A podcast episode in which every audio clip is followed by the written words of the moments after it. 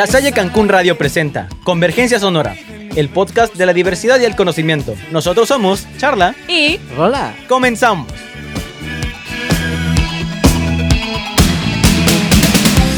in touch with the ground. I'm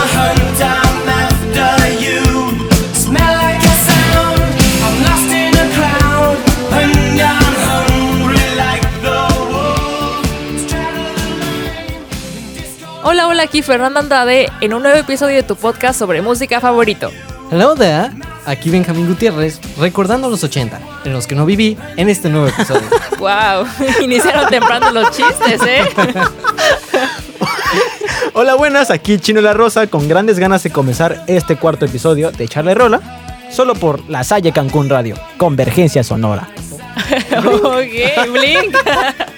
Hoy iremos atrás en el tiempo, a una época en la que el pop estaba en todo su auge. Con una banda conocida por sus videoclips, en los que mostraron un estilo desenfrenado, glamoroso y fashion. Un grupo considerado parte de la escena de New Romantic, junto con otros grupos de música bailable como Spandau Ballet y ABC. En este nuevo episodio hablaremos de la banda Duran Duran.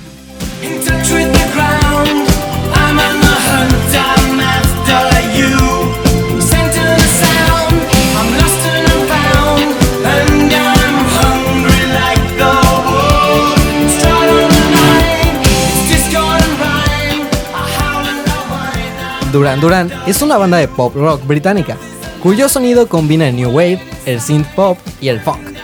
popularizando el subgénero New Romantic en la década de los 80. Fueron una de las bandas con más éxito comercial, así como el grupo líder de la segunda invasión británica. En los Estados Unidos iniciaba por la cadena televisiva dedicada a los videoclips de MTV. La banda se origina cuando Nick Rhodes, tecladista, y John Taylor, guitarrista, formaron a Duran Duran en 1978, con sus amigos Simon Corey, bajista y clarinetista, y Stephen Duffy, vocalista. El grupo comenzó tocando en intermedios en el Club Barbarella de Birmingham, apoyados por una máquina de percusión. Todo con la visión de unir energía y actitud, hazlo tú mismo, de los Sex Pistols, eh, modo punk, modo punk, los ritmos bailables de The Chick y el elegante estilo de David Bowie y Roxy Music. Después de un año, Corey y Duffy dejaron el grupo, siendo reemplazados por el antiguo vocalista de la banda estadounidense de pop sintetizado, TVI, Andy Wickett, y el baterista Johnny Taylor. Después de grabar un demo, Taylor tomó el bajo y el guitarrista Alan Curtis se unió a la banda por unos meses. Luego llegó Taylor con un nuevo guitarrista. La agrupación tuvo problemas para encontrar un vocalista después de la salida de Wicked en 1979.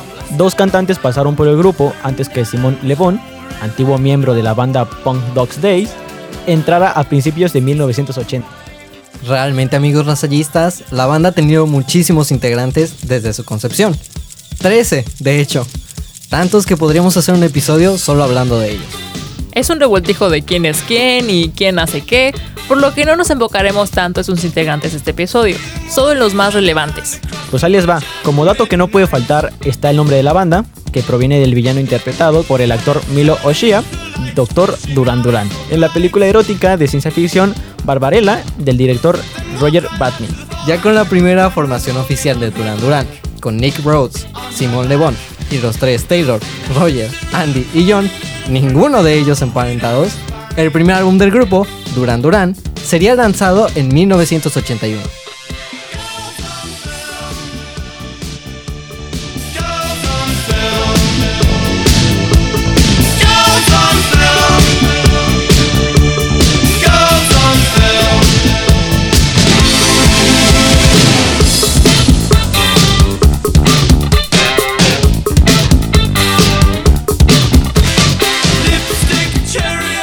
Sería su tercer sencillo de este primer álbum, Girls on Film, el que les haría foco de toda la atención. El video que mostraba mujeres haciendo toples y luchando en lodo, entre varias otras representaciones de cosas que no podemos decir en la radio, sería rodado en agosto de 1981. Esto ocurría justamente dos semanas antes de que la cadena de televisión MTV fuera lanzada en los Estados Unidos, sin saber el impacto que este canal de música iba a tener en la industria. La banda había puesto sus expectativas en que el video fuera mostrado en los nuevos locales nocturnos que tenían pantallas de video, o en canales de pago de televisión como el de Playboy. Kevin Goodley, director del video, comentó sobre esto. Los managers de Duran Duran nos dijeron muy claramente que hiciéramos un video sensual, erótico, básicamente pensado para ser exhibido en clubs, sin ningún tipo de censura. El video crearía un gran tumulto, siendo prohibido por la BBC y fuertemente editado por MTV. La banda disfrutaría las mieles de la controversia, y gracias a esto, el álbum se catapultaría al tercer puesto de las listas británicas. A fines del año del 81, la banda comenzaría su primer gira por locales norteamericanos, seguida por las fechas en Alemania y el Reino Unido. Paralelamente, lanzarían el sencillo My Own Way, el cual no sería muy bien acogido en las listas. No obstante, el tema se volvería a grabar en una versión diferente para el álbum Río. Este álbum siendo mi álbum favorito de la banda. Como dato curioso, amigos chamandureanos.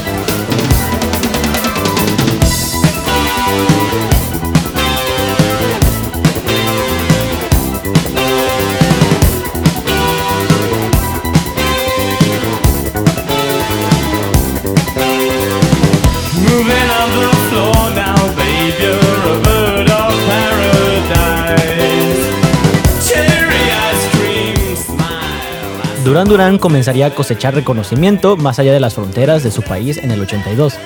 En mayo editarían el segundo álbum, Rio, que llegaría a tener cuatro singles en el top 100 británico. My Own Way, Hunger Like the Wolf, gran canción, Save a Prayer y la canción titular, Rio. Sin embargo, Río no tendría inicialmente tanto éxito en los Estados Unidos debido a que las bandas de género musical New Romantic no eran muy famosas. Capitol Records, su productora, no supo cómo promocionarlos, pero después de que Carnival, un EP con remixes de canciones de Río, Capitol haría que gran parte del álbum fuera remezclado por David Kershenbaum. Solo después de ser relanzado en los Estados Unidos, promocionándolo como un álbum de música bailable, Rio comenzaría a escalar en las listas estadounidenses, seis meses después de su éxito europeo. Su presentación en Estados Unidos fue apoyada por la cadena televisiva MTV. Ese respaldo facilitó que Hungry Like the Wolf llegaría entre los 10 mejores sencillos de inicios del 1983. Del disco se vendieron más de 2 millones de copias. Buen número, muchachos. De hecho, este, esta canción es mi canción favorita de Duran Duran. Porque ¿Por qué? Lo, lo lo mencionaremos después. ¡Ay, ya va Tranquilo, tranquilo. Lo mencionaremos después. Me tienes como novia de pueblo tú. Pero, o sea, es que no quiero mencionarlo dos veces, pero vaya. Eh, Hungry Like the Wolf es, es una parodia, el- en el video musical es una parodia de Indiana Jones. Ok. Y es, es muy buena, o sea, realmente es muy buena. Entonces, ¿esa es la premisa? Sí, eh, o sea, realmente la canción como que no tiene mucho que ver con, con, con el video. Ok. Pero lo, lo Ah, pones... son esas canciones. Sí, es como poner en de The Dark Side of the Moon con la de... ¿Cómo se llama? ¿Mago de Oz? Con la del Mago de Oz. O sea, cosas completamente diferentes, pero vaya. Pero quedan. Pero ah, quedan. ok, Sí, entendible. sí, sí. Es como este Guns N' Roses, su canción de Strange. Literalmente se prende la canción y tú ves así delfines en las calles. y es como, "Ah, órale. Sí, sí, sí. Es cuando te das cuenta que hay presupuesto hacia lo menso, ¿no? Pues que ponemos unos delfines. Ay, se ven bonitos, mira qué bonito bailan. Duran Duran capitalizó esa popularidad editando el álbum Seven and the Ragged Tiger hacia mediados de 1983. El disco logró el número uno en Reino Unido y el número 8 en Estados Unidos. Los sencillos Union of the Snake y The Reflex produjeron su primer número uno estadounidense y el segundo en la cima de las carteleras británicas.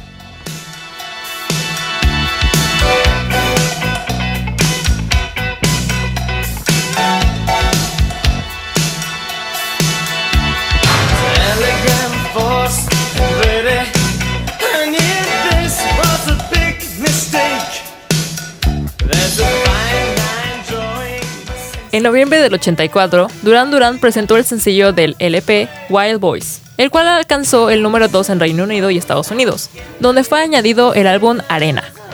Duran Duran, después de participar en la pista de The Films de James Bond, A View to a Kill, tuvo un receso en 1985. Si no han visto el video de la canción, está buenísimo. Básicamente es un remix de la película de James Bond en la Torre Eiffel con un montón de escenas superpuestas y editadas de una pelea de espías pasando detrás de la película original.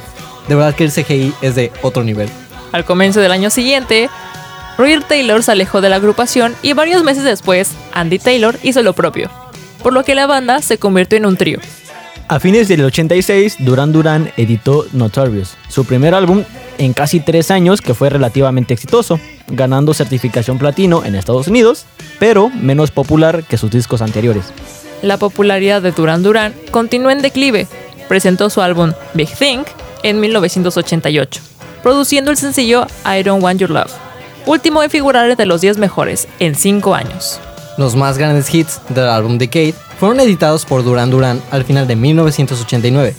Meses más tarde, fue seguido por Liberty, el primer disco en la banda certificado oro. En el 93, Duran Duran editó The Wedding Album. Según la crítica especializada, se trató de un producto maduro, fino y creativo funk, pop de adulto contemporáneo, que generó sorpresa con Ordinary World y Come Undone. Temas que se encontraron entre los 10 mejores en Estados Unidos y Reino Unido. El álbum figuró bien en ambos países, obteniendo platino en Estados Unidos. Con ese trabajo discográfico lograron las mejores críticas en su carrera, además de buenas ventas. Años después, en 2004, la banda firmó con Epic, editando el álbum Astronaut. En octubre de ese mismo año, el disco Red Carpet Massacre siguió en 2007. En 2011, Duran Duran entregó su álbum de estudio número 13, All You Need Is Now, producido por Mark Ronson. el cual fue recibido con críticas positivas, ocupando el puesto 11 en Reino Unido y el 29 en las carteleras de Estados Unidos.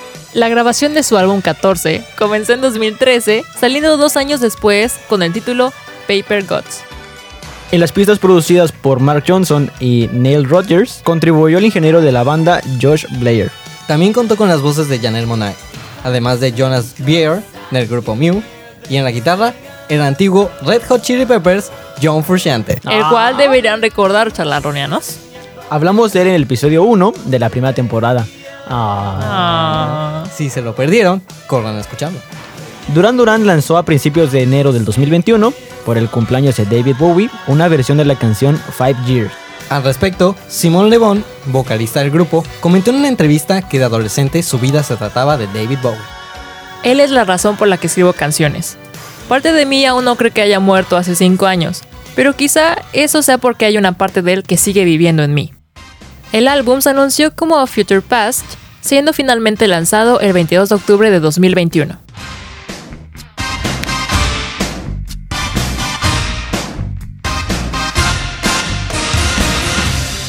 To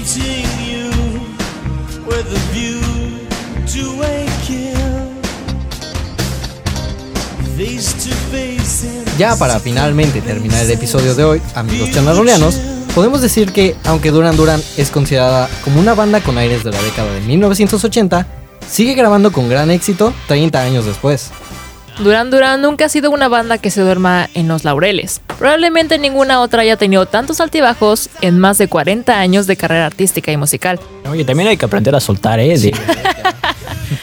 Es imposible encasillarla en un género en particular. Fue precursora de los videos de pantalla y sus posibilidades, convirtiéndolos en medios perfectos para impulsar sus habilidades musicales en busca de fama, fortuna y futuro. Combinando sonidos de los 70 con el punk británico, mezcla de beat, ritmo de música disco bailable. Comenzó a producir claras y brillantes armonías pop. Muchas personas piensan que su sonido aún importa en la industria. La MTV los ha descrito como la fuerza pop más dominante de los últimos 40 años. Mientras que la revista Billboard los denomina como la última banda en pie debido a su gran vigencia y relevancia en el difícil mundo de la música, Hay una gran lista de éxitos de la que esperamos que sigan continuando con muchos más.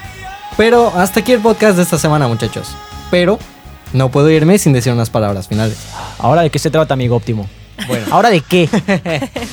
pues el podcast de esta semana está dedicado para mi padre, el cual ama esta banda y fue el que me la enseñó por primera vez.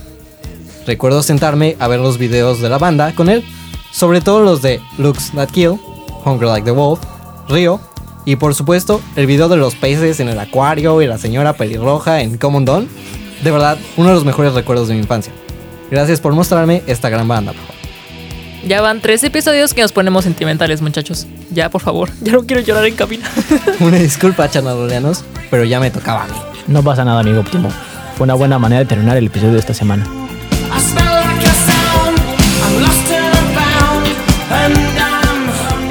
fue Charla. y Rola. esperamos hayan disfrutado de esta cuarta emisión del podcast Charlie y Rola, temporada 2. Los esperamos el próximo martes a las 2 de la tarde, solo por la Salle Cancún Radio. Convergencia sonora.